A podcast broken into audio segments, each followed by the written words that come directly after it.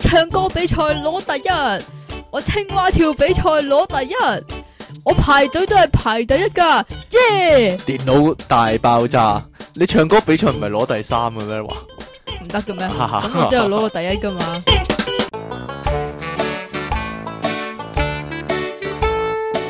好啦，歡迎翻到嚟第六十六集嘅電腦大爆炸，你聽緊嘅係 popup.com，有你哋嘅節目主持，你可以叫我做音樂情人出體傾，當然仲有 即期苦悶人類嘅點啊救世主，令人嘖嘖稱奇嘅積淇小姐。冇咁長噶個名，唔我該。我再加長啲下啊，一係次，嘛？越嚟越長啊！成個節目咁長，呢個介紹要，哈哈哈哈好啦，上次講手工藝啊嘛，係點原來咧？有一樣重要嘅手工藝未講喎，我係啊，其實呢樣究竟叫唔叫手工藝覺得呢都叫叫地噶嘛， 叫佢唔叫係地，佢唔係一樣手工嚟噶同埋整咗通常好難 keep 嘅，通常你係搣啊翻開啊嘛，就係手巾仔嘅接接手係巾接仔。手巾仔、接嘢啊，用手巾仔嚟接嘢啊，係通常嗱接啲乜？老鼠啊、捲嚟捲去捲咗隻蛋出嚟咯。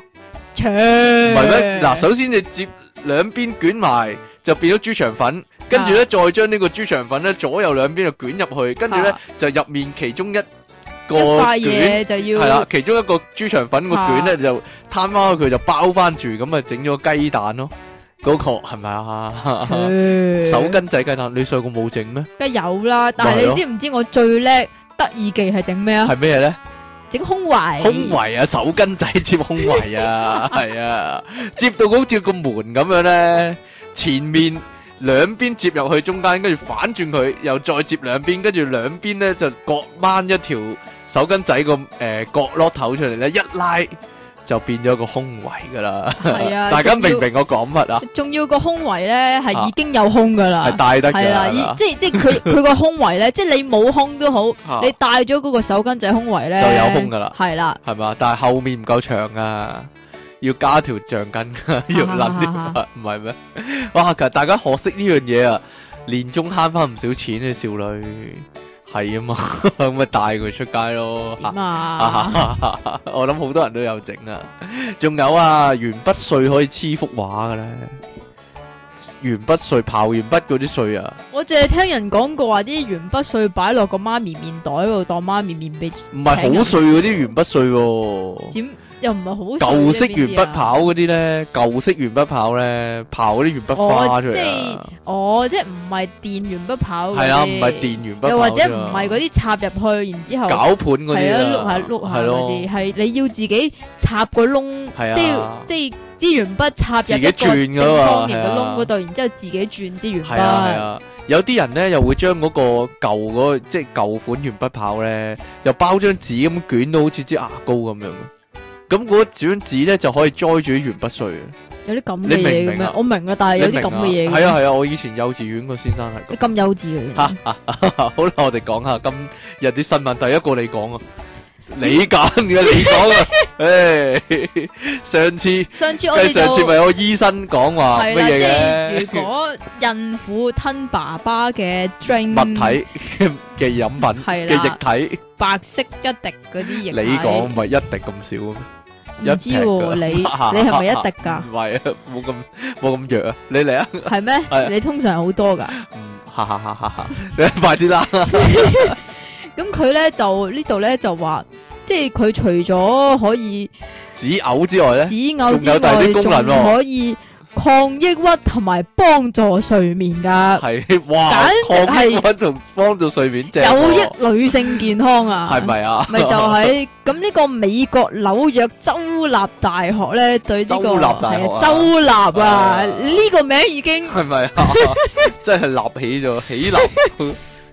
哈哈哈哈！繼續啦，你係咪形容緊你個狀唔態？係啊，你啊，佢咧就話呢個州立大學咧就對呢個精液進行呢個成分咧研究啊，咁係咪啊個發研究員現。自己咧诶，呃唔知拎出嚟咧，唔拎啲知出嚟呢，唔知啊吓，即系如果冇人捐嘅話，咁自己都要派自啲出己嚟啊啦，係分咪析自先？己可以話咁佢發現咧，其中咧至少含有三種嚇可以對抗抑鬱嘅化學物質，係包括有呢個雌酮啦、催產素啦，同埋血清素嘅。哇咁咁正，另外咧，佢仲仲咧含有咧呢、個含有啊吓，哇吓，幫助睡眠嘅褪黑激素啊，幫助睡眠添啊，係啊，正咁就喎，咁就可以。即係同埋仲有呢、個，即係除咗褪黑激素之外，仲有呢個可以增進感情嘅皮質醇添啊。哦正咁如喎，果皮質醇偏高咁點算咧？唔知咧，咁佢咧就話诶呢個研有究益員健康，研究員咧就用問卷調查咗二百九啊三個大學女生嘅性生活同埋精神狀況啦，咁就結果顯示進行唔帶揼嘅性行為嘅女生咧，就同從事安全性行為嘅女生比較咧，係會比較少出現憂鬱嘅現象㗎。吓，即係我以為要吞服嘅添，原來注入就得噶啦， 啊唔知咧。哈哈，有冇人有抑？有冇人有輕微抑鬱嗰啲，或者瞓唔着覺嗰啲啊？咁你就可以幫下佢哋，係咪 咁啊？唔係嘅，咁就-就係咁樣係嘛？其實佢仲有㗎。仲有咩呢？佢話甚至喺呢個認知測試咧，但系我唔知佢呢個係咩認知 Ừ, 啦吓，唔知呢，就 IQ 題啊，或者係。可能啦，亦都係會取得較高分數㗎。哇，正喎，有冇人想高分啲啊？你又幫下佢咁啊， 咩- à, 咩醫療聖手嗰啲啊嘛？ 咪就係咯。哎呀，誒點樣啊？呢個好啦，嚟啦。哇，呢個勁喎，全部你揀嘅。 點啊？日本舉行呢，揸波-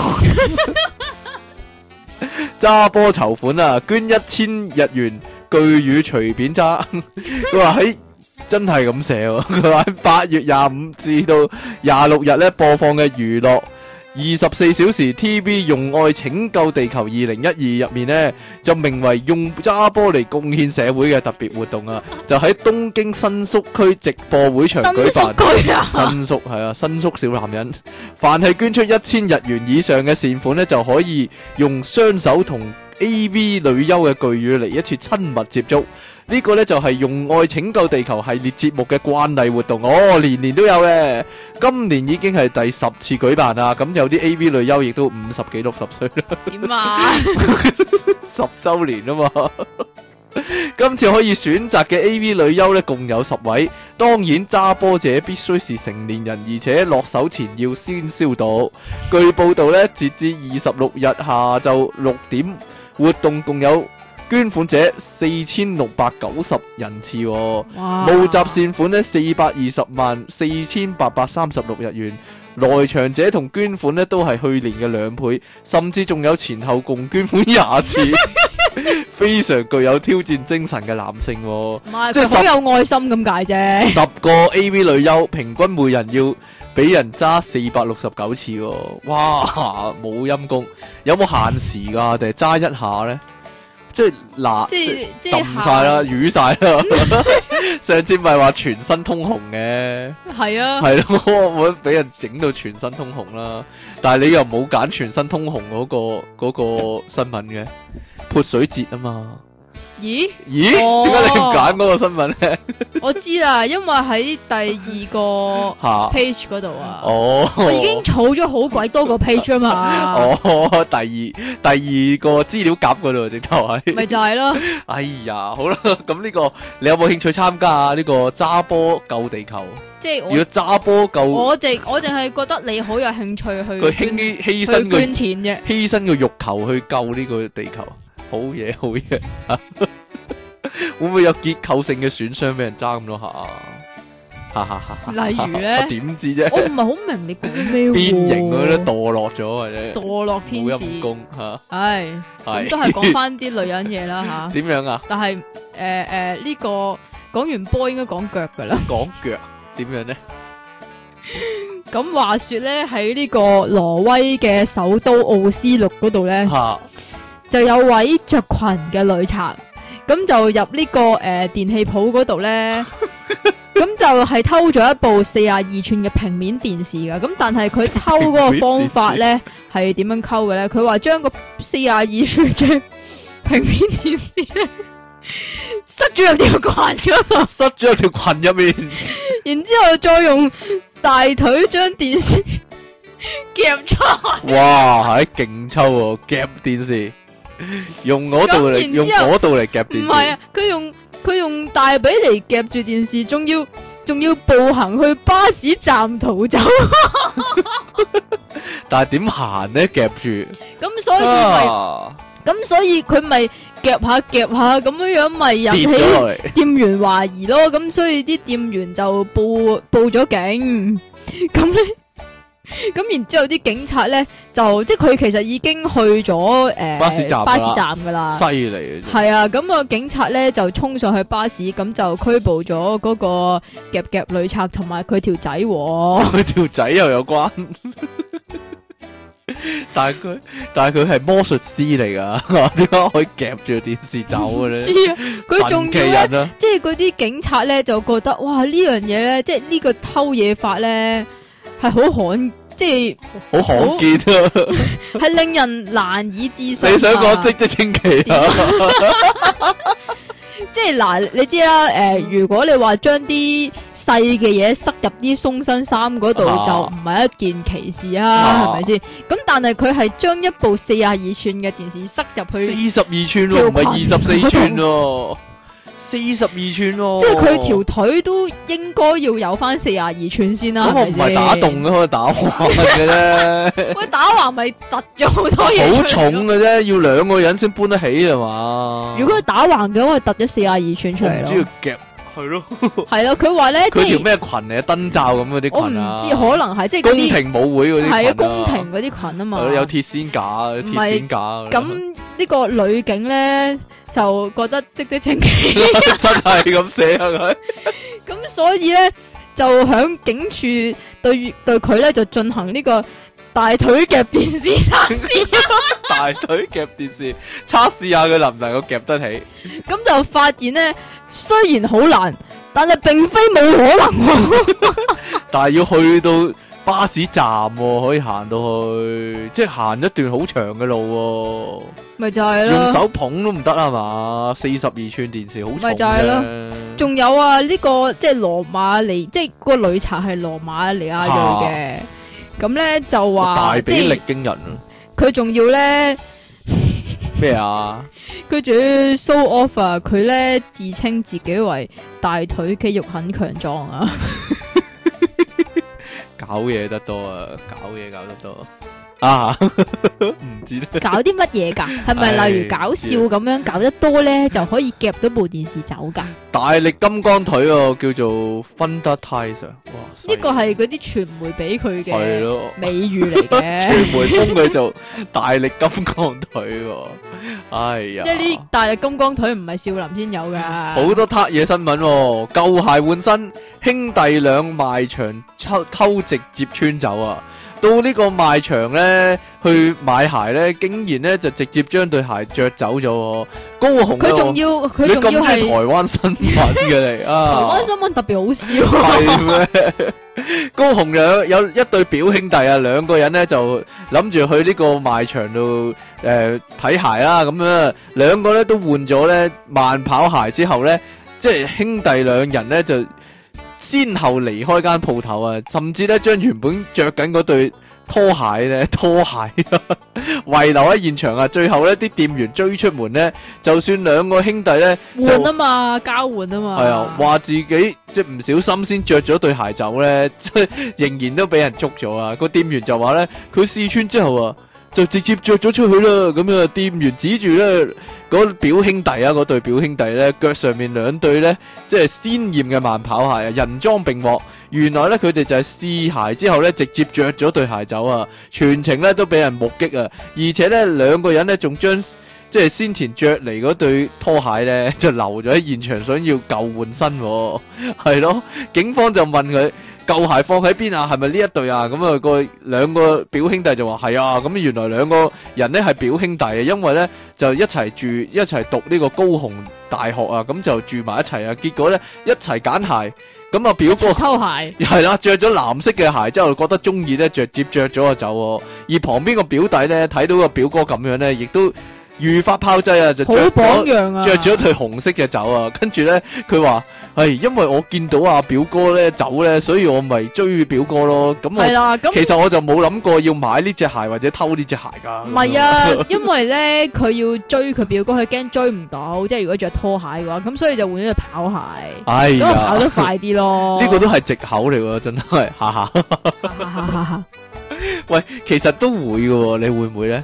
即係如果你着即着係好唔小心咁係咯，樣着試試下咗鞋，，咁你條仔走咗，咁你會唔會着住嗰個追出去咧？我唔會喂咯，唔我會好走啊，唔好佢走走啊，跟咯住，走走走走咗咯。 我會由佢走咯。 或者有陣時去試身都會諗咧，啊，不如我就咁賴低舊嗰件衫咁着咗走，會響噶嘛？咁啊係，依家會響咯。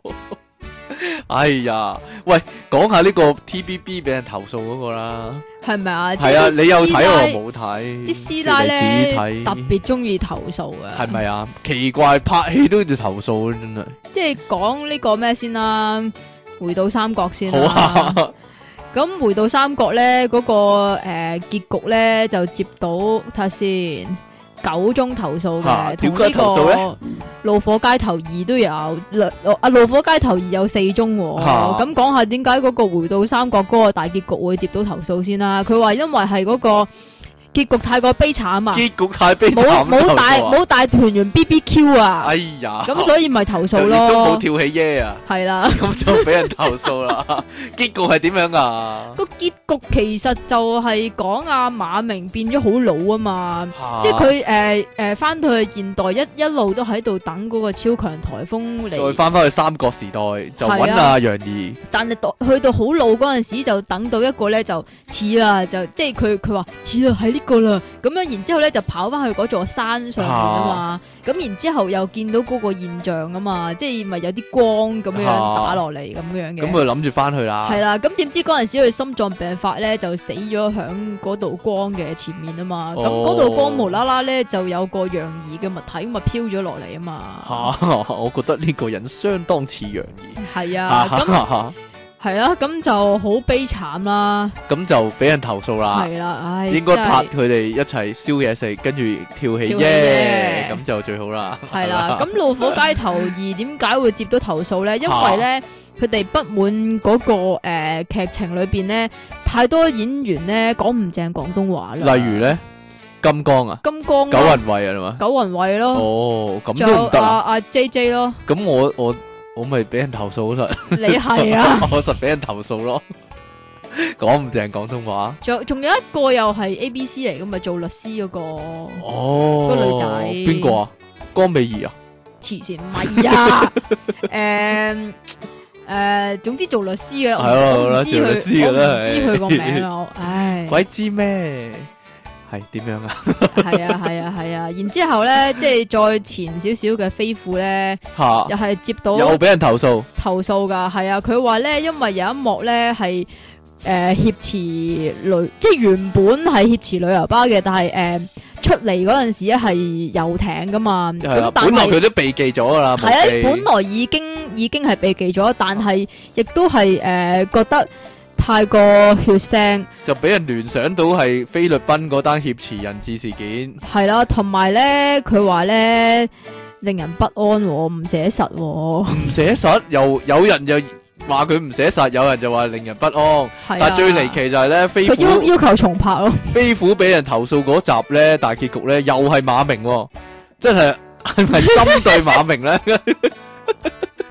佢話因為馬明扮嗰個賊王就挟持十幾個人質喺遊艇上，又俾人投訴、喎，咁就可能馬明即係俾人投訴啊，就係慣咗，哦咁我唔嘅知點樣 呢。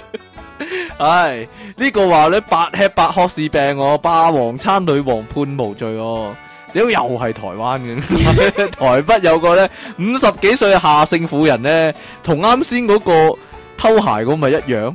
佢話咧喺民國八九年嘅開始咧，即係二千年開始咧，就專揀啲高檔餐廳用餐，食完咗咧就話啲菜太鹹咧，就拒絕付款就即刻走喎、但係佢係全部食晒㗎咯，唔係該咪。啊？ 跟住俾人判監六個月啊！咁兩年前呢，呢、個婦人呢又重施故技啊，跑去福華同埋精華酒店呢，白吃白喝啊！咁台北地方法院咧就將呢個婦人咧送呢個精神鑑定咧，認為咧女呢、個呢、個下姓婦人咧冇辦法判別咧，即係白吃白喝咧係觸法嘅行為喎，所以判佢無罪喎。系觸法嘅行為哦觸犯法律嘅行為，佢、哦覺得自己冇罪啊，係咯，所以咧 今次咧就判佢即刻入呢個精神病院接受治療兩年啦，就唔俾佢周圍走啦，係唔俾佢周圍再食唔嘢，俾佢周。圍再食嘢啦。 佢話佢即係可以食好多即係高檔嘅料理咧，但係就唔俾錢就撇噶咯 喎，真係犀利啊！香港有一單都差唔多，係咪啊？係咪吉野家啊唔係啊，唔係食嘢啊，嚇係有個又係笠咗誒走啊？傷殘，應該係傷殘嘅，好似坐輪椅嚇、噶，坐的士唔俾錢咯。坐的士唔俾錢啊？係啊，即又係係但次次係都係咁啊？係啊，但係佢話诶爭住你先。就唔知開張欠單俾佢，咁咪即係冇還咯，黐線白嘅痴 嘅呢個你講唔講埋啊？邊個啊？呢個咯，自己爆響口嗰個哦啊，咦係喎，呢個啊係咯，冇啦，呢個仲有一個啫啊，係啊係啊，哦好啊，呢個就係哦咩誒周星星啊嘛，講啦？周星星係啊，我最憎啲人咧照完唱噶啦咁樣啊。我最憎啲人趙元松咁樣 啊，跟住跟住有個女仔入嚟，我咪佢趙元松嗰個女仔咯，咁樣我咪佢趙元暢嗰個女友咯。咁樣係啊係啊，啊你記唔記得呢個個？啊？係冇嘢啦，繼續啦。咦嗰個咪咩咯？家有喜事二千啊，咧九七啊？你話冇睇過 嘅？我有睇啊，鍾麗睇啊嘛。係啊，系咯，咦，你唔係話你冇睇過嘅咩？我淨係有睇嗰幕咯，次次咯，搞 錯，嗰幕最好笑啫嘛， 唉係嘛？係跟住佢屈阿雷宇陽拍裸照啊嘛，啊係啊，冇嘢啦，係繼續 啦，繼續啦，佢話冇 baby oil 啊 嘛，白花油頂住先得唔得啊？嚟啊嚟啊嚟啊，呢單點啊？咁咧就有個诶十九歲嘅男人，咁就同個咁九歲叫男人噶啦，男仔叫咯男仔啊，嘛，是但啦。咁佢唔係男仔嚟 噶嘛，啊人人哋搞咗噶啦嘛，咁就诶搞咗個十三歲嘅女朋友兩次。吓，咁咧，嗰、個十三歲嘅女仔個阿媽就知道咗咧，咁念在佢哋係男女朋友，咁就警邊告度揾佢啲咁開通嘅媽媽咧？唔知啊， 哦，介紹你識下。保守秘密我就唔追究啦，咁樣樣。哦，邊度啊咁邊度有啲十三歲嘅女仔個媽媽咁好啊？你真係咁點知咧，嗰、個十九歲嘅男仔咧就唔識死喎，咁就周圍唱，周圍唱啦，咁所照完以唱。所以個個媽媽咧就憤而提告啊，吓，咩啊？冇嘢啦，點樣啫？個詳情咧就咁嘅。咁嗰、個呃即係嗰個十九歲嘅男仔咧就姓趙啦。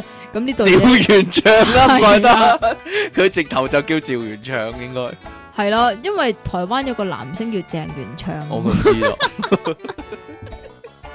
咁佢改咗姓趙啫，可能係。啊，咁啊趙男咧就兩次犯嗰個叫做行為啦吓，個犯意都有別嘅，而且咧佢話咩性侵十四歲以下嘅少女係要加刑嘅喎、哦，咁所以咧即係就台灣衰十一啊啦，係咯，咁所以每次咧就都要求佢判呢個八年零四個月喎，哦哇！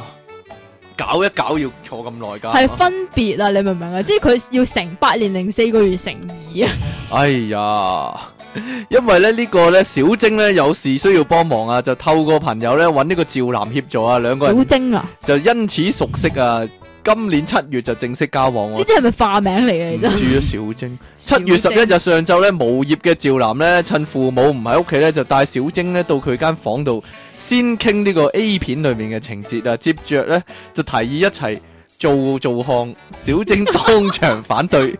趙南咧先洗開房內另一名男性友人之後咧，就不顧小晶反抗掙扎，強脱佢嘅依附性侵得逞。咁直頭喂係咁奸咪啦，就係咯，點會係男女朋友？即係念在男女朋友咩啫？啊！趙南隔日又約呢個小晶同多名友人到屋企玩牌、喎。小晶心諗咁多人應該唔會再發生類似嘅情 況啦。點知趙南呢又重施故技對佢性侵得逞、喎。呢、個小晶翻屋企呢就向阿媽哭訴、喎。啊！但係阿媽又唔追究都有嘅，真係。咁直頭奸咗啦，係嘛？咪就係呢咯啲真係唔要得啊！應該兩情相悦，你情我願先係嘛，係啊係係啊，嘛係嘛，唉，你唔好揀呢啲新聞得唔啊得？下次揀啲正經嗰啲新聞啦。但係呢啲好笑啊。揀啲我 我揀嗰我揀，下次揀啲全部好正經嘅，係啊，即係美國納斯達克指數嗰係啊啲啊嘛。咁啲啊， 全部揀呢啲。好啦，今日電腦大爆炸第六十六集嘅題目係咩啊？你講 啊， 動物。好，我講我講，好清新嘅係新嘢，animal 哇，犀 Animals 利啊係英文！Animal，即 animal，係 Annie，即係 A N Y Annie，跟住毛一條毛個毛真係咪係有啊啊，animal 啊，以？Animal 前係我 成日攞呢樣嘢嚟即係爛嘅咧，話。係啊，即係如果你姓毛嘅話，就你就要叫 Andy， Annie。就唔可以叫 Yuki，就要 哈哈，好啦， 冇嘢啦。好啦，今日講動物啊， 點樣啊？動物硬化係啦，其實應該係诶聽翻今期嘅由零開始就會 知笑咩㗎啦。唔知你你 好啦，好啦，喂，你最中意邊種 動物啊？你一嚟就大動咁物問， 大動物動物 靜物啊， 好啦，定邊種啊？還是？你你你唔講係最中意狗啊？你講嘅係想養啊，定還是係咩先？養唔養得都好啦，最中意嘅。我我最中意貓咯，同龜咯。點啊？點 啫？你就好啦，養養唔養得都得都啦。有養唔過。係啊，養緊啊，係你又養緊又養過啊嘛。 啊。咁你咧，你最中意咧？你中意狗仔啊？狗咯，狗、貓中唔中意啊？貓都中意，乜都中意噶，你咁花心噶。馬中唔中意啊？中意噶。馬明中唔中意啊？唔中意啊，馬德中中唔中意？唔中意啊 點解啊？黎明我就中意，啊哈，黎明唔係動物喎，係一個自然嘅現象喎，係 啊。係一個自然嘅現象。點啊？自然嘅現象。龜你中唔中意啊？都中意噶，魚咧？都中意㗎。乜都中意噶，最中意咧？最中意你啊啲 人咯。點叫啲動物啊？通常點叫啲動物過嚟啊？點 喔喔喔喔！如果狗嘅話就咁樣啦，喔喔喔喔喔喔過嚟啊，喔喔咁樣啊。如果貓咧，貓唔係㗎，貓係點係啊？咁啊。點解啊？狗都係㗎， 但係唔係咩？你唔會咁樣叫嘅咩？咁樣好似係氹 B B 嗰啲嚟㗎。叫佢 B B 又係㗎，係 啊，乜都得㗎。老鼠點叫啊？唔係啊，老鼠唔係吱吱叫咩？咩啊？細個啊，幼稚園咧，如果做嗰啲話劇、低能話劇咧，即係有個細路扮老鼠，佢就吱吱吱吱吱吱係啊係係咪啊啊，兩隻手要擺喺胸前噶嘛，跟住擺隻手節節擺空節你示啊嘛範啦，喂，仲係沙華噶要，吱係啊，吱吱吱吱吱，你唔使扮啦馬騮點叫啊？馬騮又係咁噶，點啊吱吱吱吱吱吱點解馬騮係咁叫噶？馬騮唔係咁叫嘅咩？馬騮係哦哦哦哦哦哦哦好似咁啊啊，嘛，一模一樣點啊，啊？簡直係難分真與假。羊咧，羊點叫啊？羊咪咩咯？你可唔可以真實啲啊？真實寫實一啲啊？哦 咩？咩咁樣唔係咁唔樣，係咁㗎，要震音啊！劉華咁啊，哈哈哈咩咁樣咩？唔係咁叫 咩？即係一路咩好似係係咪咁啊？一牛曾咧志，偉牛咧，牛咧，啊，得啦，Ừ, 嗯嗯，我覺得你似屙屎多啲喎，你嚟啦，牛點叫？你咪做咗咯。你講多次啦，你做一次啦，唔係啊，牛係嗯咁㗎，你先似屙屎啊！馬咧，你先扮馬叫啊？叫翻梅小慧喎，應該係啊係啊，你嚟應該點啊？嚟嚟咁樣啊。呢個係曾志偉嘅笑 聲，你嚟啦，馬點叫啊？馬係啊，馬應該係咩咩咁㗎嘛咩咁樣嘅咩？大笨象咧，冇㗎，亂 Ừ. 亂嚟！啊！你開始獅子老虎嗰啲點噶？點叫啊？咁啊嘛？係咪好犀利啊？我可以去配音組，我覺得我唔係 咩？唔得啊！自己配翻啊！我養過最特別嘅動物，我養過馬蟻啦，係 啊，貓咁你有冇養過貓馬同明啊？ 哎猫同龟啊，得啦，蚂蚁啦，水马骝啦，恐龍蝦啦，大家唔知呢啲係乜咧？ 知唔系知？啊，有冇人知恐龍蝦係乜咧？即係除咗我同你之外，恐龍蝦同埋呢個水馬馬騮已經係一啲叫做古代 生物或古代生物啊，都係嘅。者奇怪生物、怪騎物嗯或呢者，騎呢嘢咯，但係真係可以養噶嘛？螞蟻我都養過啊，有個蟻竇咧，可以睇到啲螞蟻喺入面但係咧其建實築呢個巢穴。其實呢啲咧，我諗都诶纳入呢個昆蟲類啦。水馬騮都算昆蟲，我唔知佢喎馬騮嚟噶嘛？唔係咩？ 我以前細個真係以為係佢 㗎，唔係馬騮類嘅咩？水馬騮我以前細個以前细个真係以為係神奇水馬騮啊。係哦咯，神奇水馬騮，我以為係一隻即係呃诶陳陳奇陳皮水啊馬騮。係即皮水馬騮， 即奇水馬騮。嚼你啊嗱！即系我以為咧係佢咪有一粒嘢，然之后会發大嘅。係啊我以為係啊係啊咧係啊擺嗰粒嘢落去發大，佢會變一隻馬騮咯真噶，係嘛？我養過我知咧，唔係嗰啲馬，係真係馬騮嗰啲馬騮喎。真係馬騮有人養馬騮喎都，有啲人養奇怪嘢啊，唔講下係啊，係嗰啲係水入边有嘅馬騮啊。都唔可以咁講嘅。唔係你喺馬騮山上面見到嗰啲馬騮但啊係佢哋喺水入面要爬山喎，爬樹，又要食香蕉，係 啊，好啦。仲識得搞嘢我添。蝦你 咁蝦你唔識，你講下啲人養嗰啲動物好奇怪嗰啲啊？有冇？鬼養嘅動物㗎？唔知你講乜？咁你話人養嘅動物啊嘛，咁有冇動物養嘅動物唔㗎？係啊，你你聽過啲人用啲咩動物嚟做寵物啊？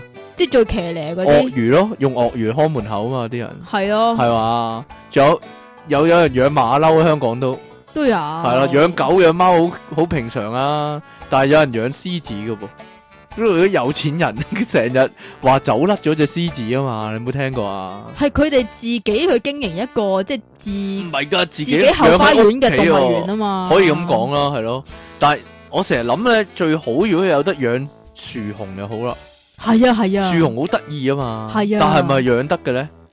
養唔養得唔知嘅？定咧係受保護動物唔養得嘅咧？應該唔得噶，佢哋應該要天然環境有冇人養嗰啲袋嘢鼠咧？又唔你可知以啊，搞佢個袋咯，或者佢 哈哈哈，佢可以幫你咧。你譬如咧，你去超級市場買嘢，吓咁佢唔使環保購物袋咯，係袋啊晒入你去你袋拖鼠嗰個嘢度係啊，咯，你拖只袋鼠落係去啊都咯，得袋晒袋鼠嗰個嘢嗰度咪得咯，好係啊似叮係啊當啊袋鼠。百寶袋啊嘛，有個百寶袋喺嗰個位，係咯。咁其實叮當唔應該係狸貓，應該係袋鼠啊嘛。有啲咩可以養？食人魚可唔可以養咧？我聽講有邊人啲食人倉啊，係咯，我聽講有人養食人倉嘅喎，咁得意。係抌啲肉落去喂噶嘛，係嘛？我淨但係咧呢啲嚇咧，即係有陣時啲動物咧，你養嚟咧係唔知為乜咁嘅。例如咧你你頭先講嗰啲食人倉咯。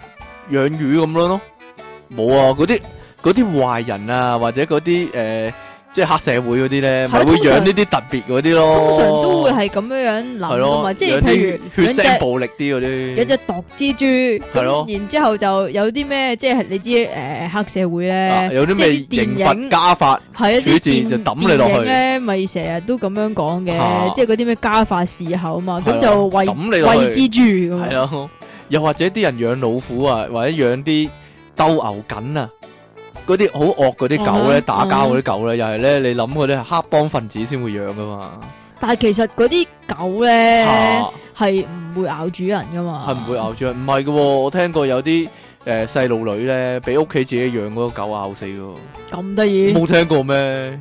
不過唔知啊啦，可能個狗突然間狂性大發啦，哇！我係咪要驚㗎？唔知好似即期咁，突然間狂性大發，關我咩事咧？請唔問，知好啦，咁我哋。如果即期狂性大發會做啲咩咧？嗯，跳上台度， 走上台度跳舞咯，唔知 哇！好啦，我哋一陣翻嚟咧，就講下阿出體傾養貓嘅經歷 啦。啊一陣見咯喎。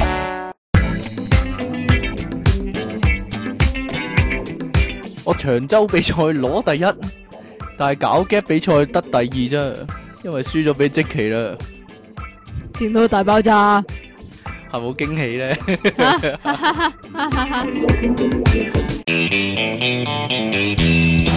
做咩啊？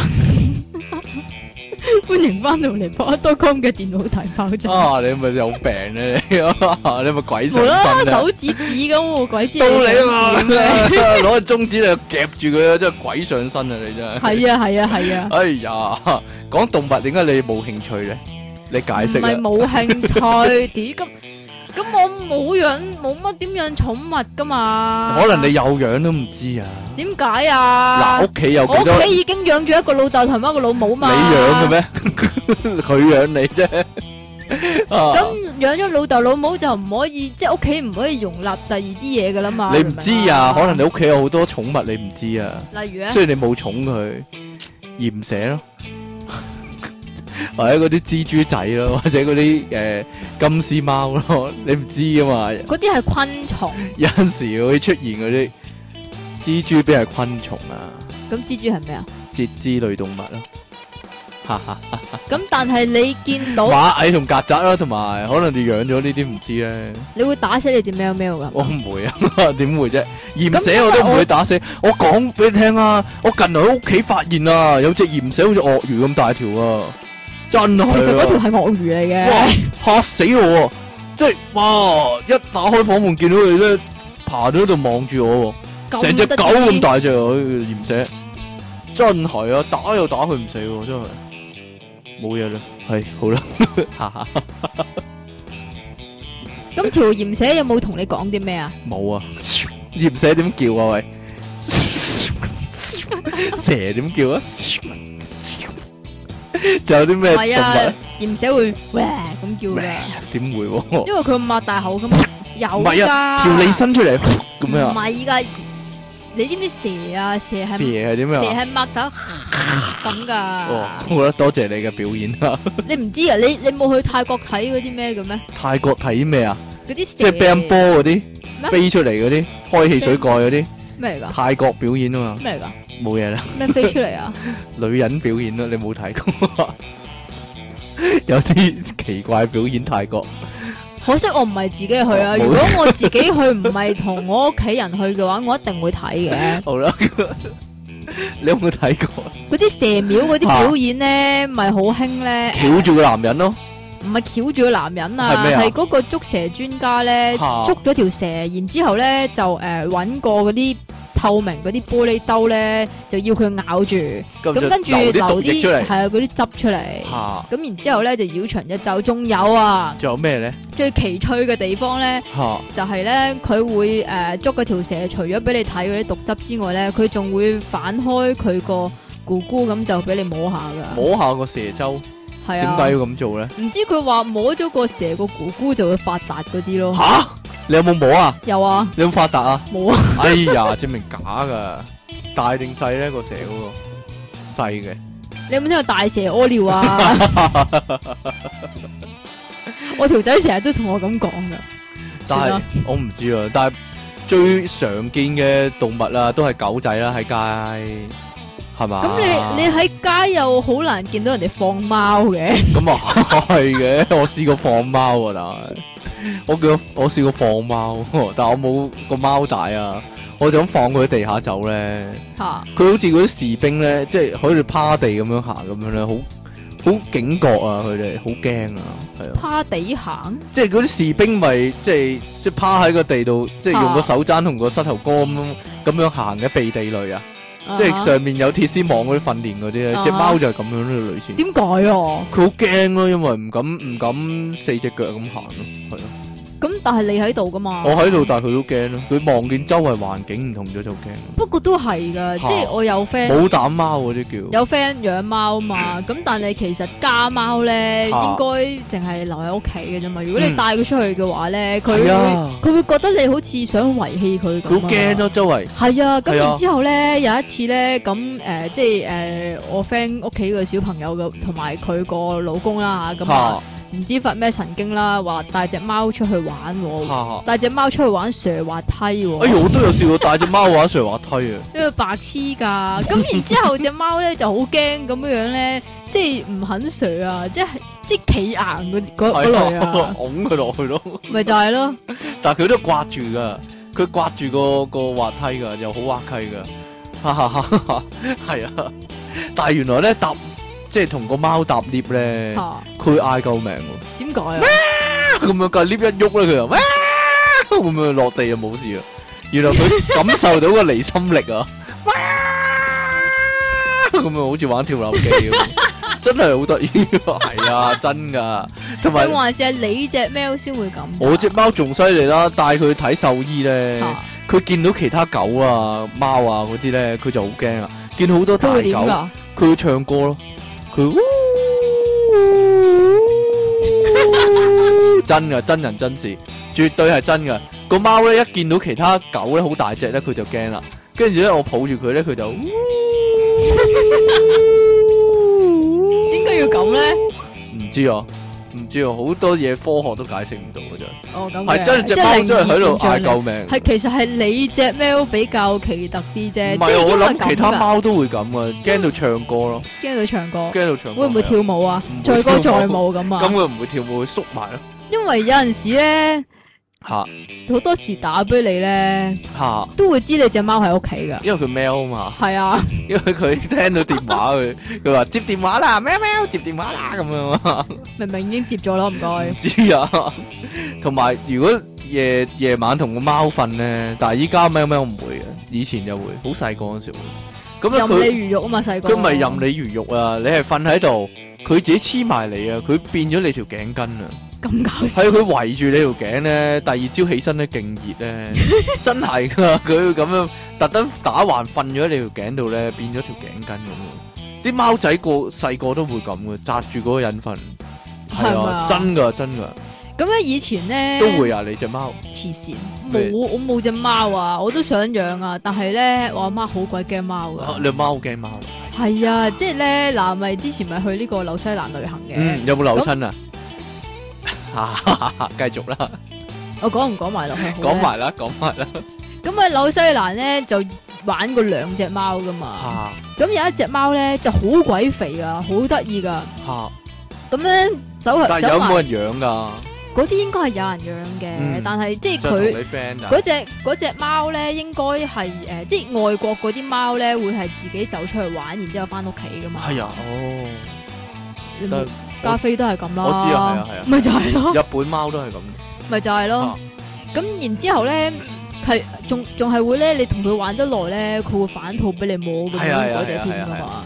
嗰只貓仲要最神奇嘅一個地方咧，就係佢好似識聽英文咁噶。吓？我梗係識聽英文啦，點啊？佢外國生活㗎嘛 因。為我同佢講廣東話，佢好似冇乜反應。 哎呀，咁梗但係啦係。同佢講英文，佢係有反應。你同佢講咩英文咧？我即系我同佢講話要走啦，拜拜咁樣嗰啲啦。咁咁然佢之又後拜咧，拜啊，同你。唔係啊，喵喵拜拜，喵喵拜拜。白痴。咁然之後咧，即係原本我行開佢，佢都係就咁诶坐喺度嘅啫嘛。嚇咁我同佢講拜拜，咁佢又起身啊就行，跟埋你啦。即係佢佢又行開一陣咁樣樣。哦。咁因為嗰條路係單程路嚟噶嘛，咁啊我去即係行完去盡頭，咁就要翻翻轉頭咁樣。總之一定要經翻嗰度去上翻酒店咁樣樣啦嚇。咁然之後行翻轉頭咧，咁佢又見到我咧，咁我又同佢玩咗陣啊嘛。咁然之後咧就都係要走噶啦。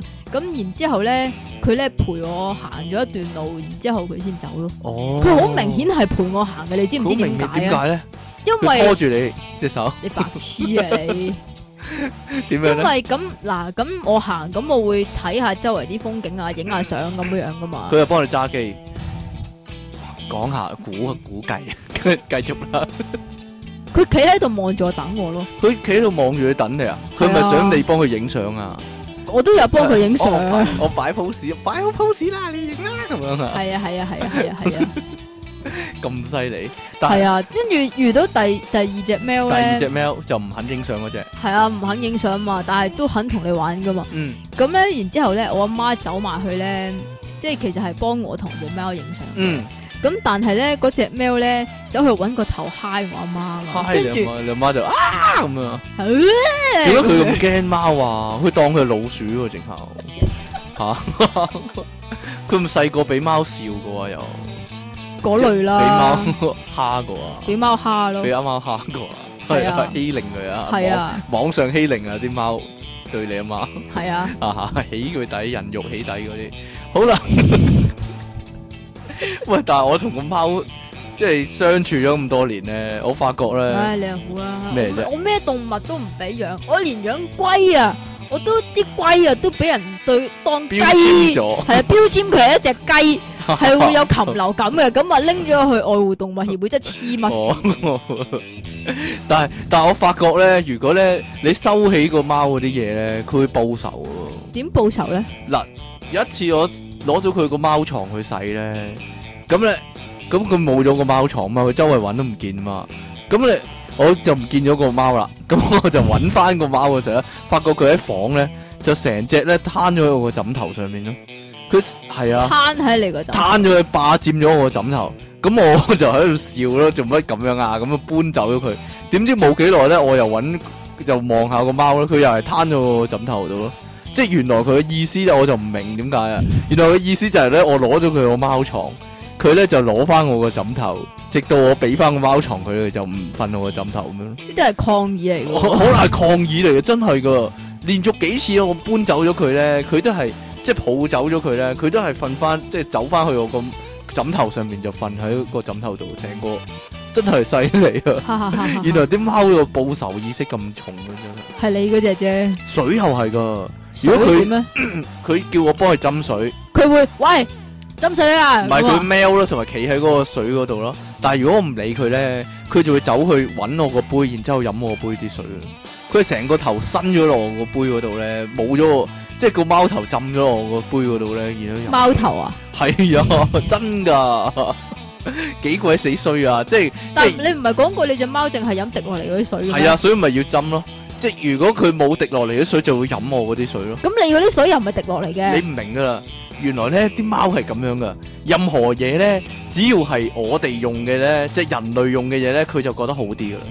係啊，嗱，佢有張貓床啊嘛，但係其實咧佢好似好緊張張貓床咁咧，但係其實平時佢好少瞓嘅，吓，即即係係係啊，但佢夜晚都唔瞓張貓床嘅，係啊，好少，唔係有陣時會瞓咯，但係唔係成日瞓嘅，但係咧最想即瞓係嘅咧佢。知道嗰張係佢張床嚟嘅，佢知嘅，佢知嗰樣係佢嘅嘢嚟啊嘅。咁咧，我坐電腦椅啊嘛，成日都坐電腦椅喺度玩電腦啊嘛。吓，當我一唔坐電腦椅，佢就跳上個電腦椅度坐啦。係啊， 即係咁佢會唔會用你個電腦㗎？佢就唔會用電腦咯。 但係好明顯係我用嗰啲嘢咧，佢就覺得好正啲啊。佢應該會玩你個 mouse 嘅唔喎。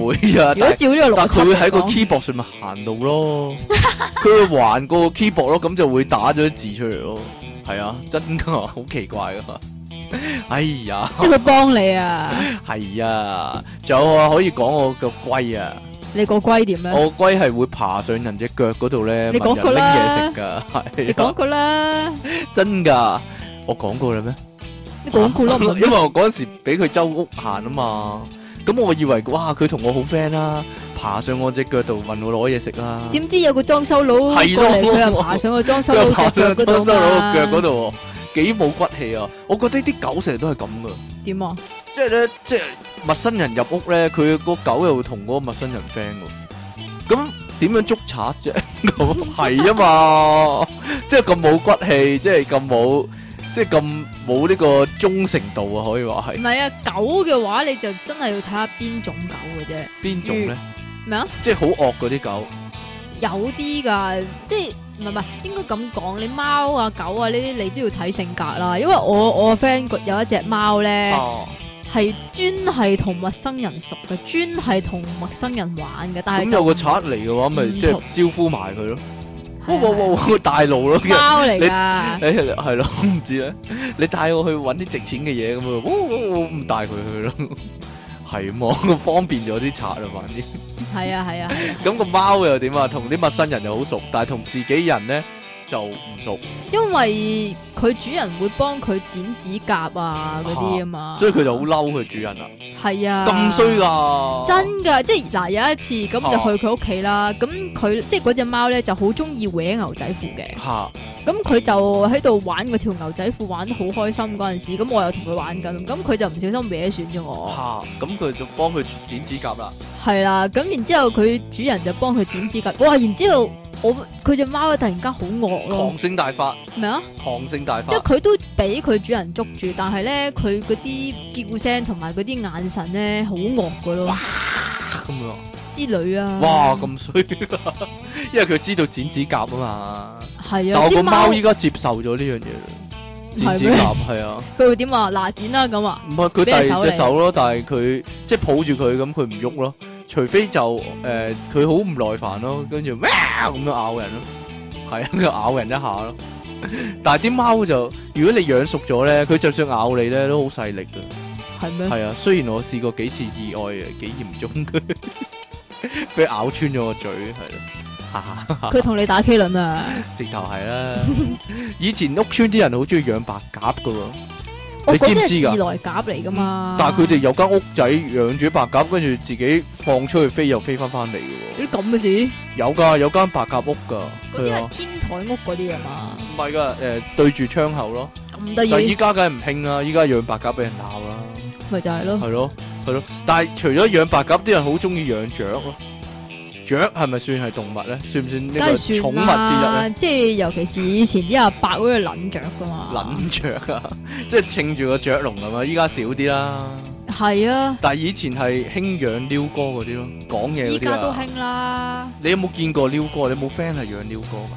诶、呃以前去即係诶、誒以前，哎呀，點樣啊？好耐好耐以前，係啊，有一個樹林， 唔唔係啊，去一個诶、誒朋友屋企又係錄音，嚇咁佢屋企咧就養咗好多啲雀啊、龜啊、魚啊，諸如此類咁樣啦動物園嘅佢係啊，真係好住，鬼好似動物園一咁籠嘅，籠咁樣㗎，嚇咁然之後佢其中有隻就係一隻黑色嘅鷯哥咯，就曉講嘢嘅。係啊，即係通常鷯哥講咩咧？咁通常鷯哥講媽咪嘅喎，係啊，係咩？一個個喺屋企都嗌媽咪咧，佢聽得多就會講嘅咯。又或你者知唔咧知雀雀講咩啊？位咯，係啊，一電話響係嗰電係啲個電話聲先啊，係係扮咗個電話聲，佢仲會扮電話聲，聲啊，係 啊，自己無聊啊，呢呢呢呢呢位咁樣。係 啦，就係咁但系都會講早晨嘅，早晨，早晨。我早晨好明顯就係人哋教佢噶啦，係啊，但係但係你屋企有隻鷯哥咧，個鷯哥講嘢咧，即係早晨早晨都唔煩喎，教佢講嘢嗰個人先煩， 點即解係咧？成日對住個鷯哥早晨，早晨，早晨，早晨講啦，恭喜發財，講啦，恭喜發財咁啊，咁個鷯哥就會講埋嗰句講啦，恭喜發財講啦，咁樣就不停咁講講，係啊，真㗎。 同埋你以為咧，即係如果個撩哥係咁嘈好煩咁點算咧？就冚塊黑布咧，咁佢就會即係唔講嘢啊嘛。其係啊實唔係噶，係點㗎？開燈啦，做乜黑水啊？咁樣啊，係啊，真噶，係咪㗎？講下啫。 我我去日本旅行見過個撩哥啊，係點咧佢？都講日文喎。咁去日我哋本知話，唔係啊，佢我哋知講話，佢講我下 yo，係啊，我下 yo 係咪早晨啊？係佢誒啊係啊，定係係啊你好嘛唔記？得咗哦哈喲應該你好嘛？你好哦哈喲咁樣，跟住咧就自己喺度笑，哦哈喲，哈哈哈哈哈哈！你知點解啊？因為通常人哋講完我嗨咗，跟住就會笑啊嘛，啊周圍啲人就笑啊嘛，跟住佢就學埋呢下啦，哈哈哈哈！自己笑埋，好似你咁咯，咪咪你自啊，己搞完激，跟住自己哈哈哈咁樣笑翻咯。哈哈哈！哈哈就係咁樣啦，就係依家咁啦。但我有個 friend 咧，就有隻自來鳥哥，自來啊，自己飛嚟嘅，自己自己飛。夠啦，自己飛點樣自己飛過嚟啊？自己飛入去窗口咯，跟住就養咗佢咯。咁得意但，係咧就唔係講好多嘢嘅啫，多數都講早晨、早晨、喂、多謝咁樣嘅啫，講好會唔少會講嘢。粗口㗎？唔會嘅。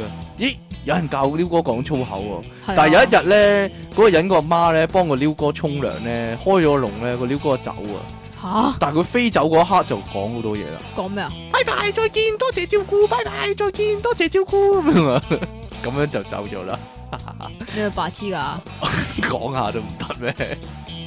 但係真係有人教撩哥講粗口噶、喎， 好衰咯嗰啲人。哈哈，咁係咩？係咩？唔知啊，你聽過啊？我又冇聽唔過。係嗰陣時誒，我唔知依家仲有冇啊？嚇我細啲嗰陣時去呢個誒死啦沙田小甲嗰度叫咩啊嚇，沙田食乳鴿叫深 井。沙田食乳鴿嗰度叫咩啊？乳記是但啦，沙田食乳鴿嗰度咧就叫做哦，好啦，嗰度有撩哥，我唔記得鸚鵡定鷯哥啊，鸚鵡總之都定鷯係哥都係講嘢雀，好似係鸚鵡嚟嘅嚇嗰講嘢雀雀仔識個。講咦又嘢。唔係喎，又好似係鷯哥嚟嘅。是但啦，點樣咧？佢講咩 咧？咁然之後咧係咁撩佢講嘢咧，佢都冇反應喎。咁然之後我我灰啦，跟住冇嘢，拜拜啦。跟住佢話拜拜拜拜拜拜咁樣。净系识讲拜拜噶咋，蠢蠢撩哥嗰只系蠢撩哥。 喂，但系街上面散步嗰啲狗仔，尤其細嗰啲狗仔咧， 你有係冇對發覺係對其他人好有興趣㗎定嘛係成日扭人抱咧？你有冇見過佢哋咧？有跳上即係跳個前腳去搲人個大髀啊！佢又嗯哇哇哇哇哇哇喺度扭人抱咁，即係拖佢散步有乜謂啫？佢又要人抱 佢，係好啊，似細路仔喎，即成係日喺度扭人抱。咁但係你唔識噶嘛？咁有一次去旅行去泰國，嚇佢又扭你抱啊！去泰國咁然之後係睇睇衫睇波衫咁樣嗰啲啦。咁諗住買咁樣，所以所以就睇比較耐啲。咁跟住嗰度有隻狗噶嘛，嚇咁然之後咧又即係見即係我諗佢係一有人入嚟咧就會撲咯，嚇係啊！哎呀，我都俾個狗撲嘅喎，跟住喺度摁咯。係啊，係啊， 幾衰啲狗真係衰啊，核突狗啊！摁你啊，摁我大髀係啊，你 啊，係啊，去寵物店啊，去寵物店買貓糧啊，嚇咁有狗咧就撲過嚟喎，跟住我唔知佢做乜啦，點知佢有所動作喎，係佢嘛腰腰部 有所下流嘅動作， 真係核突啊，真係。基跟住狗我即刻縮咗去，唔係佢係嘢都摁我，我諗啲狗唔係咩？知啊，佢有冇對準你個位先摁邊個位啊？啊？ 大髀咯， 大髀，係嘛？佢係咪捉你腳摁啊？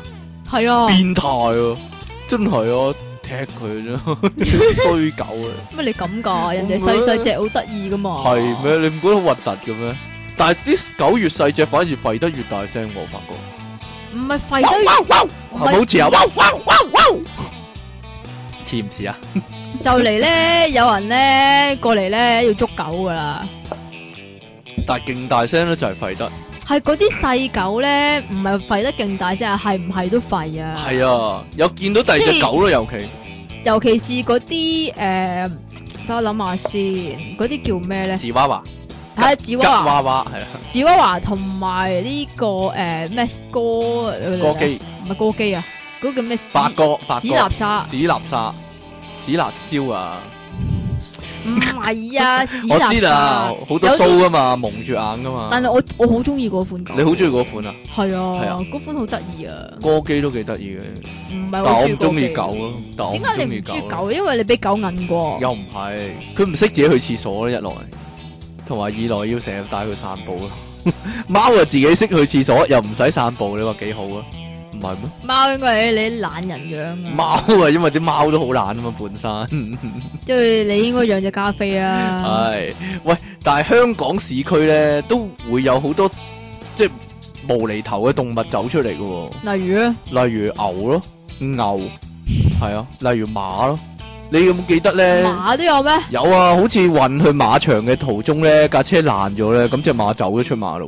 有啲咁嘅事有，啊有啊有啊，香港試過，歷史上香港我真係唔記得。都試過有牛。咧，即係走咗落嚟咧過馬路咁樣啦。牛就通常係嗰啲咩新界嗰啲啊新界上水啊西貢嗰啲啊嗰啲啊係。咯，仲有野豬啊。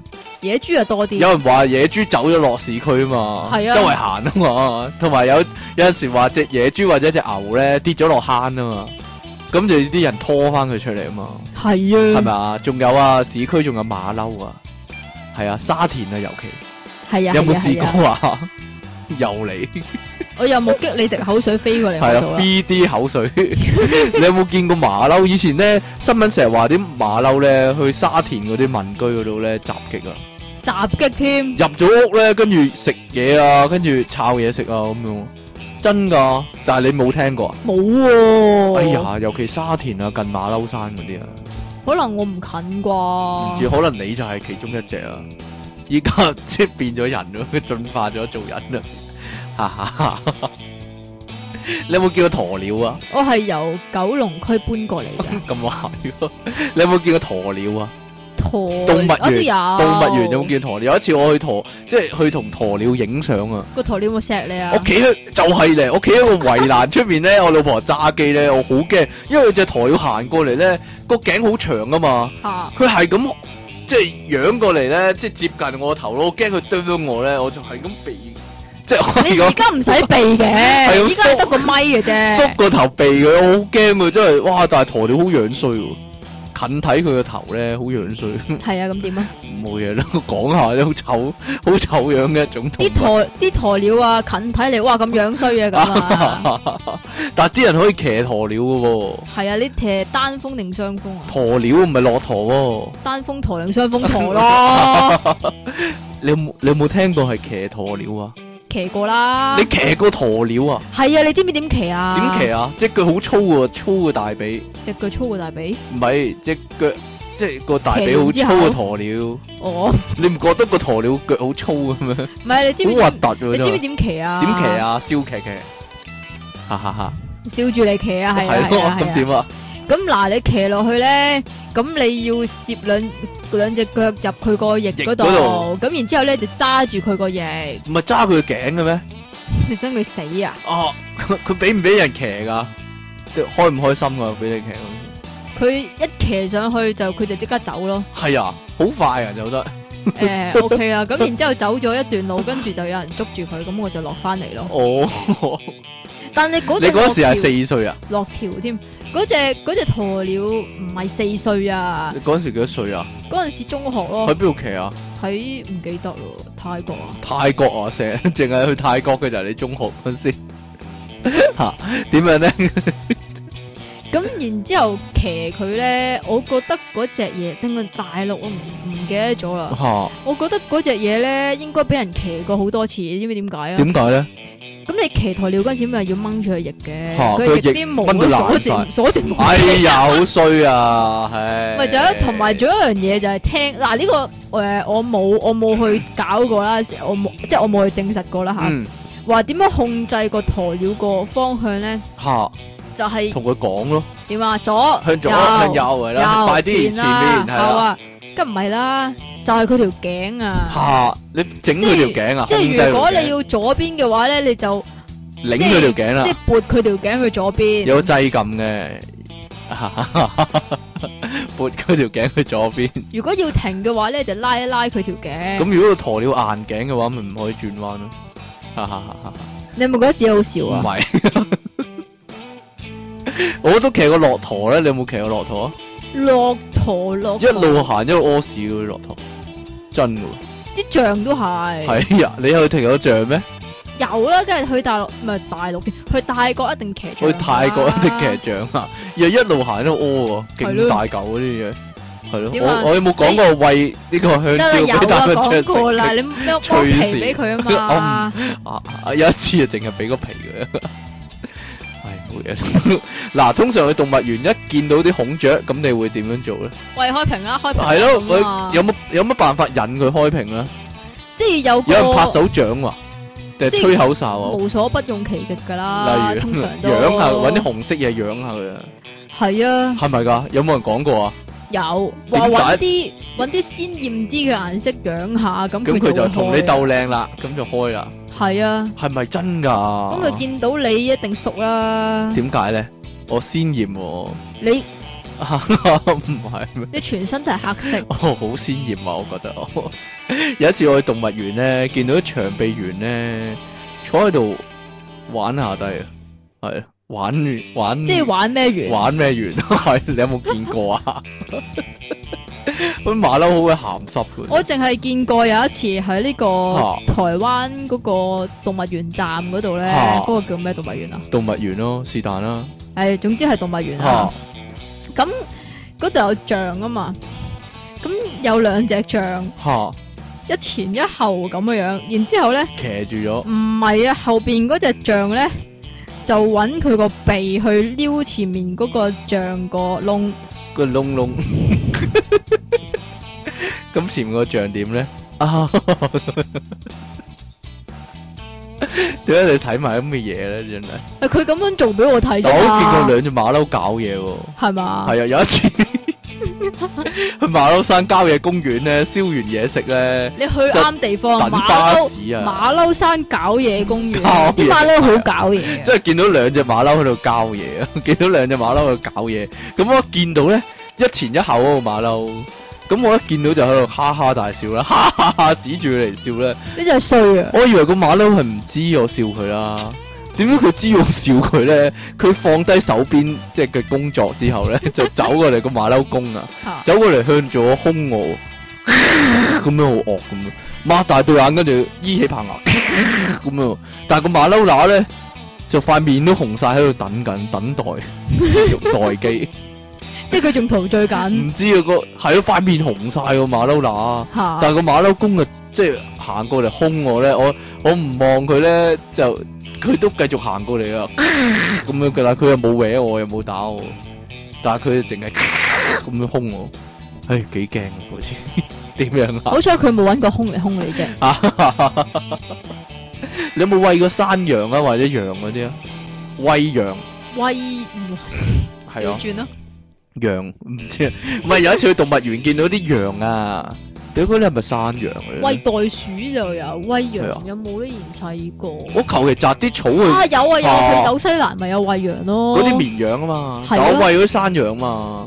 有一次我見到大扎羊咧，喺動物園有立有個籠嗰啲，有個圍欄嗰啲咧，咁我求其摘啲草去喂咧，咁有隻老嗰啲羊咧就係咁搶晒嘢食喎，真係啊！ 咁冇咁我就特登懟開啲咧，就俾啲即係細嗰啲羊食咧，就唔俾個老嗰啲羊食咯。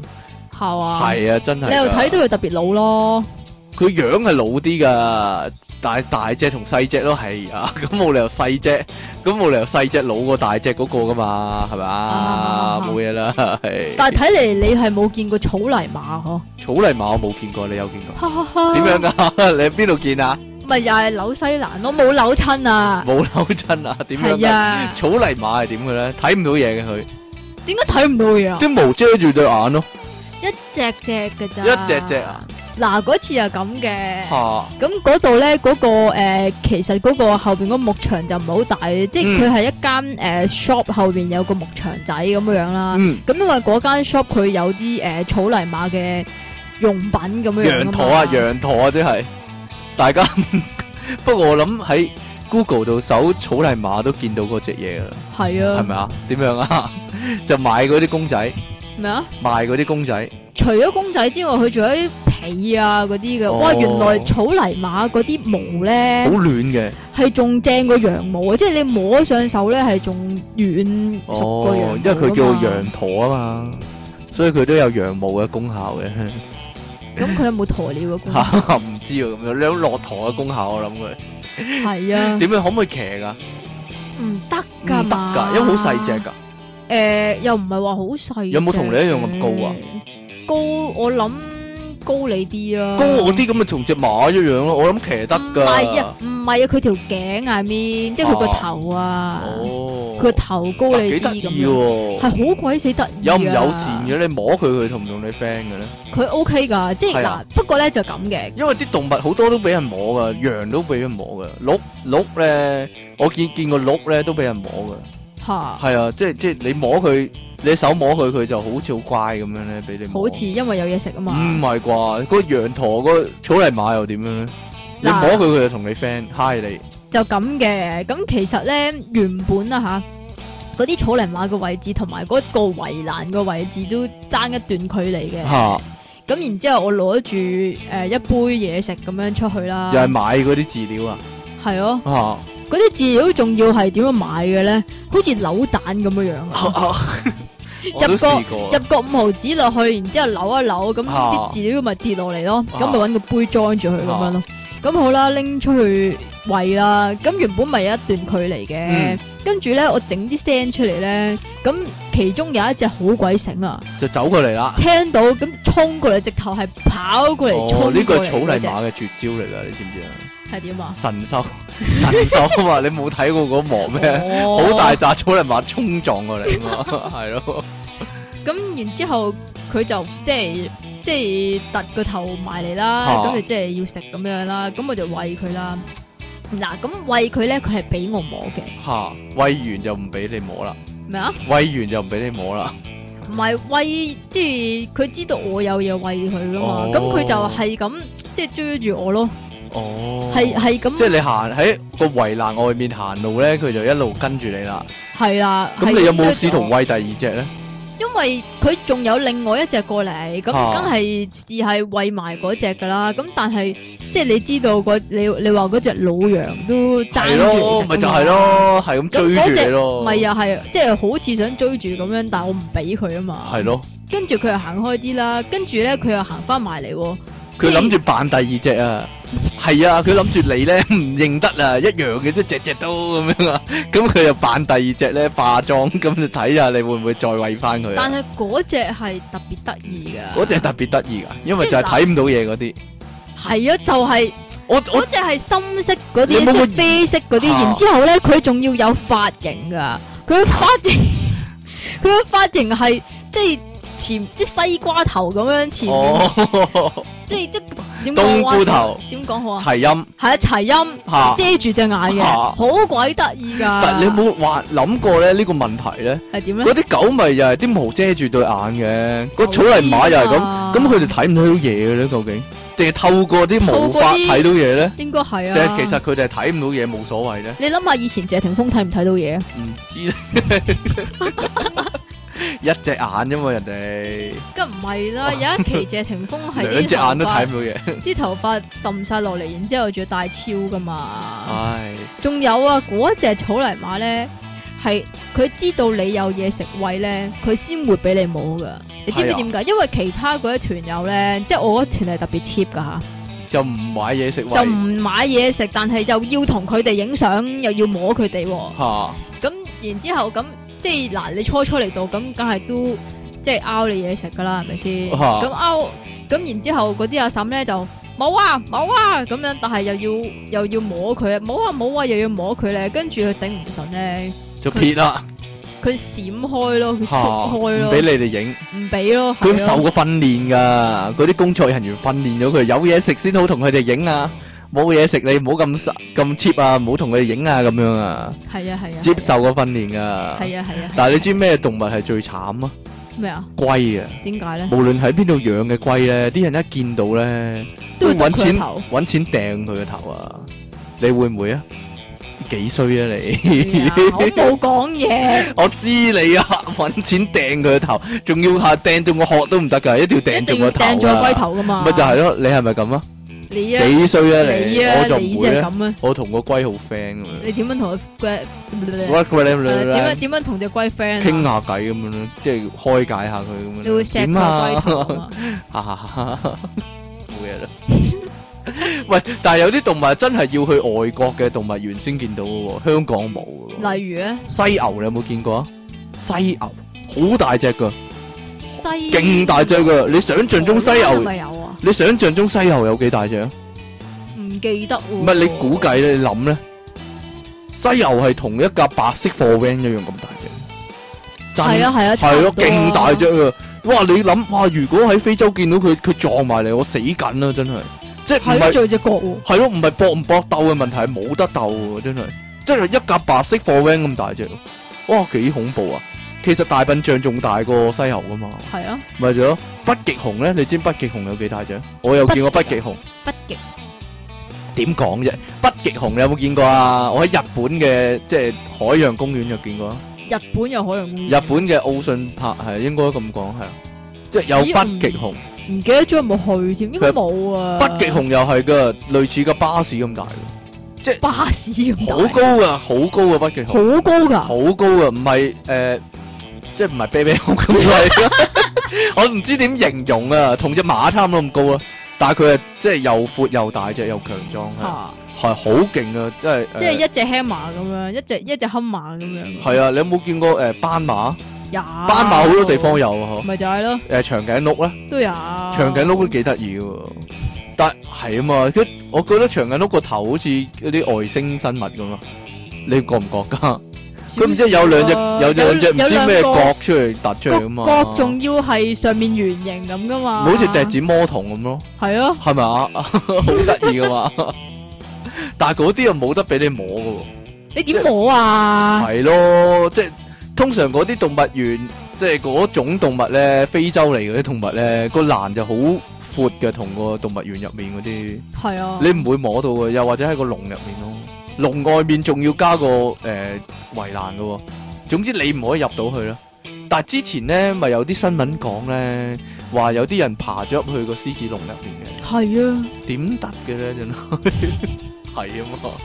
香港最離奇嘅動物都係熊貓啊嘛，即係最珍貴嘅動物。熊貓已經係噶啦，你有冇你有冇聽過以前香港有豹啊，有老虎嗰啲啊？係咪動植物公園有啊噶？嗰、個係咪叫做咩咩虎豹別墅啊？唔係啊，荔園啊，荔苑有跑嘅荔咩？園好似有噶。老虎就有，老虎甩晒毛啦，但係一困住咗啊嘛，佢冇得走嚟走去嘛，係啊，係啊，好慘啊，係咯，嗰啲老虎咧，同埋你有冇留意？如果佢哋係诶，即系唔係瞓覺嘅話，佢哋活動嘅話咧，嚇佢哋通常都係行嚟行去噶，係啊，行行去咯，好似即阿係伯咁咯， 踱嚟踱踱步喺度咪就係咯。嚇，佢哋係咪壓力太大咧？哦壓力太大，甩頭髮啊，所以仲有誒，咁你會唔會㗎？我唔會啊， 哈哈哈！喂，講下邊種動物嗰啲表演最有趣啊？係啊，邊種？你哦見過啲？其實咩表演啊？因為個頭個人伸個頭入去個鱷魚個口入面，嗰啲 係咪表演啊？ 或者伸個頭入個獅子個口入面 咁樣？哦冇呢樣 㗎，有啊，冇嘅咩？馬啊騮嗰啲馬騮要打關鬥啊！嗰啲叫嗰啲叫咩咧？誒叫咩啊？馬戲團馬戲團係啦，啊，馬戲團先有啊，嗰啲係咯，就貓識行鋼線咯，即係動物嗰啲表演啊！你只冇貓睬你都傻啦，真係會嘅喎，我諗佢俾人虐待得好勁， 所以先係要行鋼線咯。嗱，鸚鵡踩單車你有冇見過？梗係有啦呢個。喺邊度見？㗎？我都好係想馬戲團咯，定係喺海洋公園啊？海洋公園有冇啊？有雀。仔表演噶嘛？海洋公園都有雀仔，但係嗰啲飛嚟飛去又唔知聽個指令就飛去你嘅手度咁嗰啲啊嘛。定還是攞個一百蚊佢擔咗佢嗰啲？係啊係啊係啊，係咪係啊？呢個？淨係會擔一百蚊咁 同噶埋嘛。海豚識頂波波咯，係啊！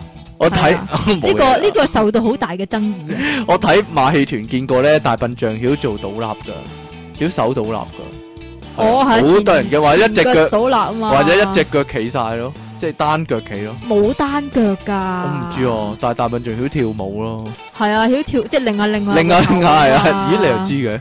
你唔泰知國㗎？一定有啦，同我埋你幫睇人過，幫人做 massage 啊嘛。係啊，但我見過有個貓咧喺美國啊，嚇，就即係街頭占卜啊，個貓曉咗占卜，咁得意。係啊，即係一俾錢佢咧，嗰個人咧就一聲令下咧，個貓咧就兩隻，佢就唔話：你今次行衰運啊！係好多占卜個牌喺度咁。啊，好似嗰啲雀仔咧，似啊似啊似啊，有好多紙仔喺度，個貓就兩隻手咧夾咗一張出嚟咧，咁就入面嗰個就係占卜啊，跟住咧嗰個人咧就喺個罐頭度滗一斤貓糧俾個貓舐一舐咁。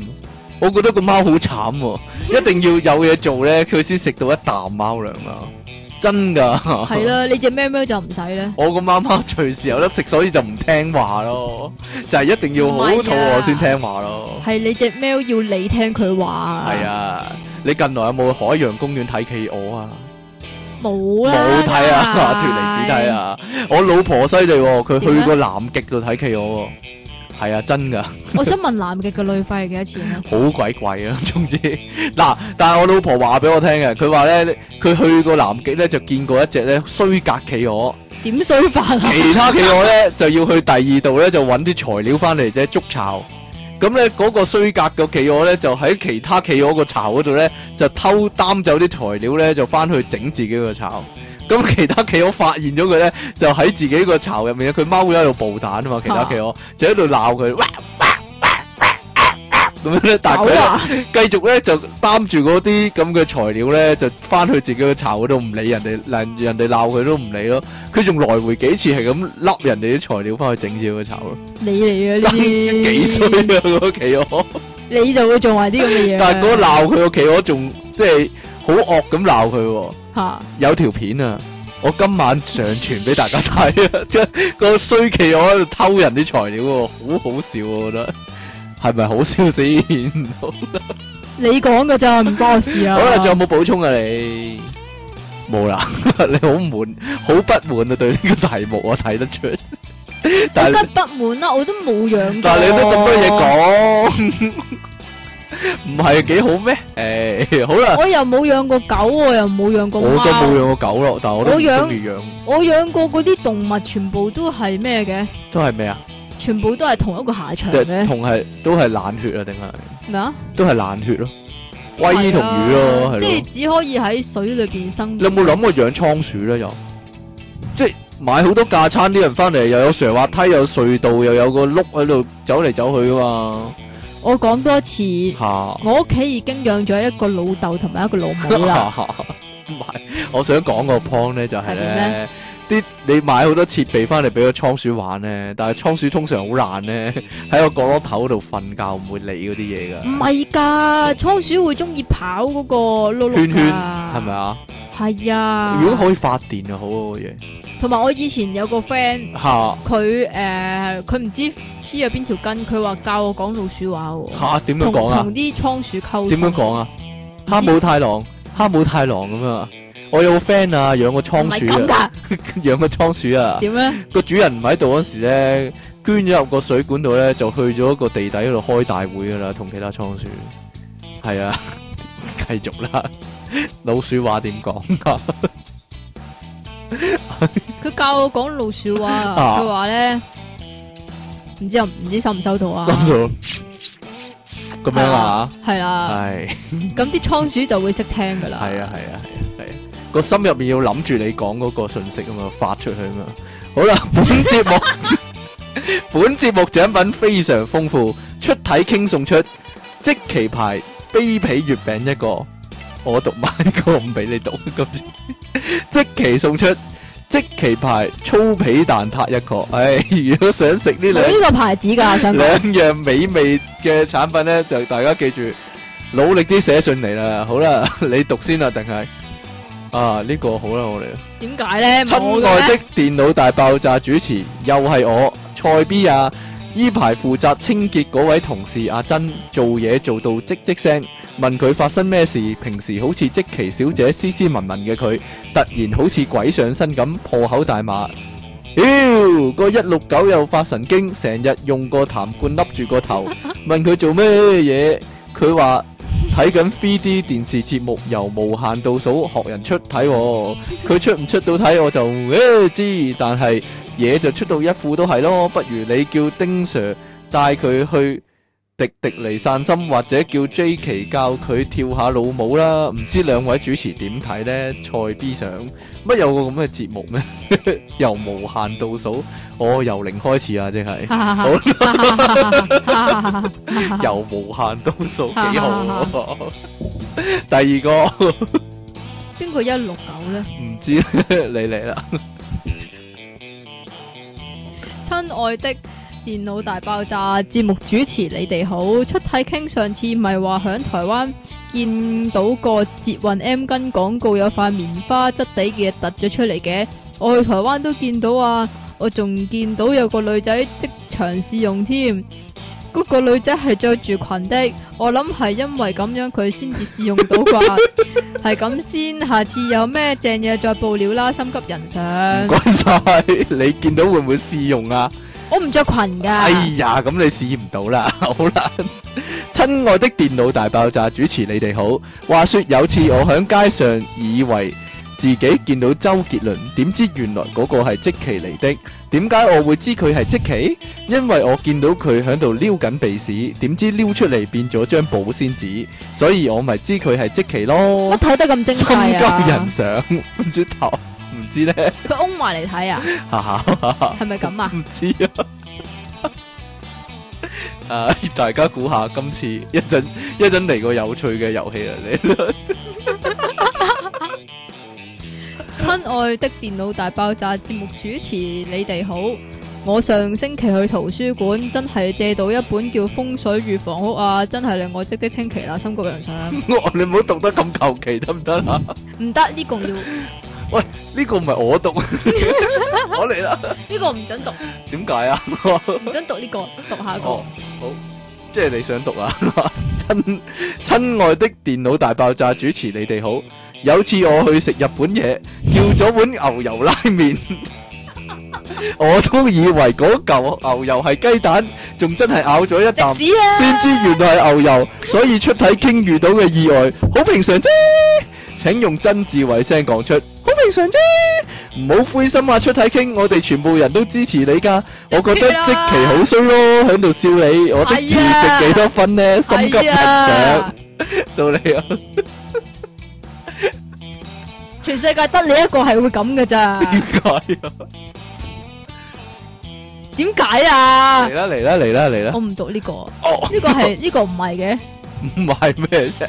親愛的電腦大爆炸節目主持你哋好，細個上微路堂嗰陣時，阿 Sir 教我哋用雪條棍砌咗個荷蘭風車出嚟，有風吹嘅話，個風車仲識發電添。嗰陣時我讀緊幼稚園啫嘛，你話我叻唔叻呢？心急人上，好，最後一個冇啊，呢個。賤人！我哋我哋，親愛的電腦大爆炸節目主持你哋好，賤人我今次寫信嚟係想講下我響打風嗰時嘅一件趣事。喂，你唔好話咁說樣攞個咪啦，嗰日打風，我正響度聽緊即期講話佢房個窗台漏晒水，好鬼慘。我望一望自己個窗台，冇漏水喎，我勁開心，同時明白到簡單一個道理，就係、原來個天我係知識係劉華啊不嘛，分好人同壞人嘅，謝謝你們把我的信讀出，心急人上。個遊戲係咩呢？就係呢，大家各位聽眾估下，今次電腦大爆炸聽眾來信邊方係出體傾寫嘅又？係 啦，邊封係出體傾寫嘅。 咁咧，如果你哋答到呢個問題嘅話呢，覺得即期牌卑鄙月餅一夠個，啦同埋即期牌粗鄙蛋撻一個。冇大呢個牌家子啊中秋㗎有排嘆啊！ 好啦，好啦，再提提各位，我哋電腦大爆炸喺 Facebook 度有個專業好啊。煩啊！點解？ 好專業㗎，我自己講埋啦。大家咧嚟我哋嘅專業度讚一讚，同我哋咧保持聯繫啊，寫多啲聽眾來信嚟，咁我哋咧就可以喺即係節目入面讀出啊嘛。你睇下你幾長氣啊！唉，唔好啦，好啦，咁今次節目時間係咁多啦，白痴。係啦，拜拜。